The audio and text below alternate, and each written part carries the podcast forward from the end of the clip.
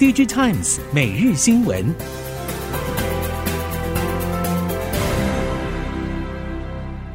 听众朋友您好，欢迎收听 DG Times 每日新闻，我是袁长杰，现在为您提供今天科技产业的新闻重点。首先带您看到的是，三星电子面临全球记忆体、智慧型手机需求疲弱，以及晶圆代工业务持续遭台积电抢单。近月来展开了还击大计。半导体业者透露，目前三星在晶圆代工领域，为了拉近与台积电的差距，并且力阻稼动率跌势，正积极发挥集团力量。三星预计将高阶手机等订单交给高通，同时也在整体代工价格上给予折让，希望高通能将交由台积电六纳米代工的 Snapdragon 六百、七百系列回流三星，甚至接下来都由三星承接。双方在手机平台与晶圆代工各取所需，因此三星将抢单目标锁定七六奈米客户。除了高通之外，根据了解，三星下一个目标是联发科，同样也企图复制高通互惠互利模式。如果成功争取，势必会影响台积电的客户关系、稼动率与后续先进制程的接单状况。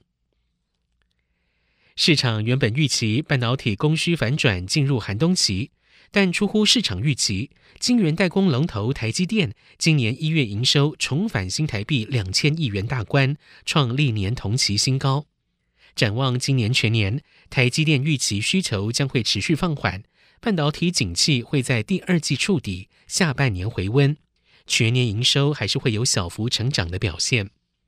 至于在去年中提前面临需求大跌的世界先进，一月营收三十二亿元，年减百分之二十三，但是比前一个月增加百分之十三点七，终止连四个月下滑。董事长方略认为，今年首季是传统淡季，稼动率与业绩会比去年第四季再下滑，期望首季是全年低点。其中，显示驱动 IC 与电源管理 IC 等库存去化时程不一。但是已经逐步趋稳，至第二季应该会告一段落，营运自第二季应该可以开始回温。近日，IC 设计业者陆续公布最新财报，并举行法说会，在各种负面市场因素的冲击之下，第一季整体营运落底应该已经是业界共识。在营收端，传统淡季效应加上了低迷的总体经济是主要因素，而在获利端。多数业者为了加速库存去化，纷纷趁着急单需求出现，借机砍价，加速库存出清的速度。同时，也有不少业者开始认列库存跌价损失。如果再加上尚未看到跌势的上游成本，IC 设计业者短期的获利表现难以避免衰退的命运。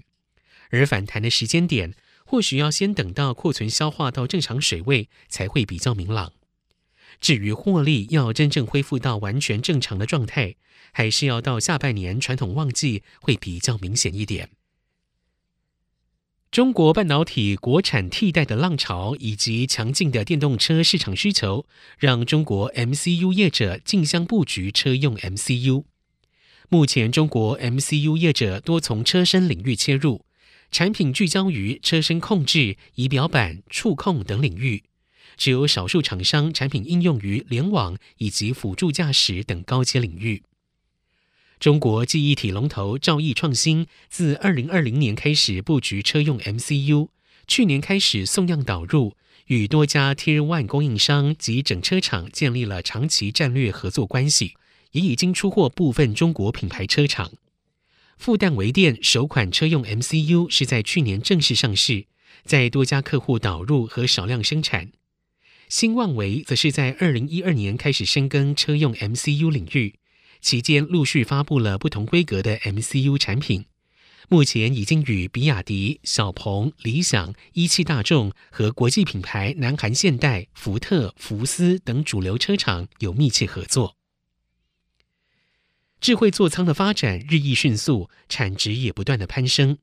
，LCD 技术应用在车载显示器。在升级的同时，也因为尺寸变大，营收持续成长，并且在去年正式的超越手机，成为中小尺寸面板应用领域当中的第一大。DigiTimes Research 认为，智慧座舱发展逐渐加速，预估到二零三零年全球产值将近七百亿美元。而智慧座舱发展趋势可以归纳为车载娱乐、联网服务与沉浸式体验，并且朝第三生活空间迈进。Touch Taiwan 二零二三系列展将在四月十九到二十一号登场。智慧座舱与 Micro LED、Mini LED 的关键技术搭配将会是展览的一大重点。网通供应链去年下半年历经缺料疏解的出货冲刺，今年动能趋缓。但是业界指出，美系主晶片厂供货 lead time 仍长达五十周以上，尤其中美科技战导致的转单效应还在持续发酵。网通供应链在去年缴出了亮眼成绩单。前六大台系网通厂营收都双位数起跳，中磊增幅第一达百分之四十七，其次是启碁增幅达百分之四十一点七。今年一月各厂也延续动能，都比去年同期成长，透露今年将会是持续成长年。网通业者表示，目前主晶片厂还需要五十周以上的 lead time，订单能见度仍长达一年，短期订单波动也许难免，将会审慎应对。接下来，我们看到近期生成式人工智慧 AI 平台如 ChatGPT 获得了市场大量关注，但是这并非 AI 取得长足进展的唯一领域。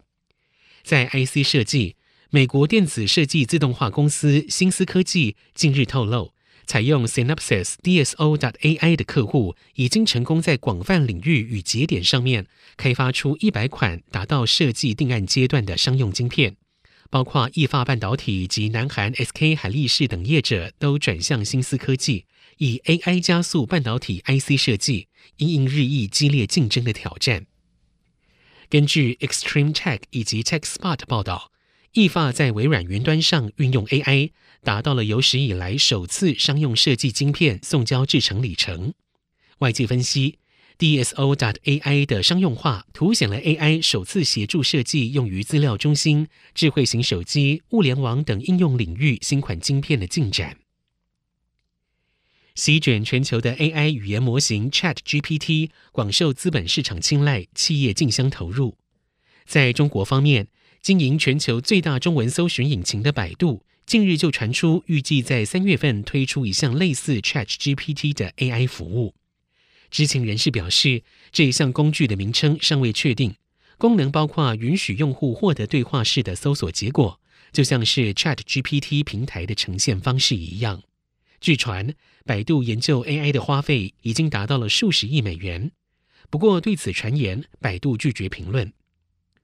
中国除了百度之外，还有多家新创企业也在探索生成式人工智慧，并且受到红杉资本和创新工厂等投资者力挺。接着把焦点转回台湾，数位发展部辖下的国家资通安全研究院日前正式揭牌运作，由前研考会资深官员何全德担任首任院长。为了培育顶尖资安人才，并且研发资安创新技术，国家科学及技术委员会也正筹备成立台湾资安科技研究中心，将在年内成立，深耕上中游尖端资安科研能量，并且串联下游部会应用。以厚实台湾资安科技自主研发的基础。如果学界的研究成果具有应用潜力，国科会将以部会间合作方式，与国家资通安全研究院推动相对成熟的中下游应用技术研发、资安攻防人才培训以及国际资安联防等相关工作介接。以上，DG Times 每日新闻由 DG Times 电子时报提供，袁长杰编辑播报，谢谢收听。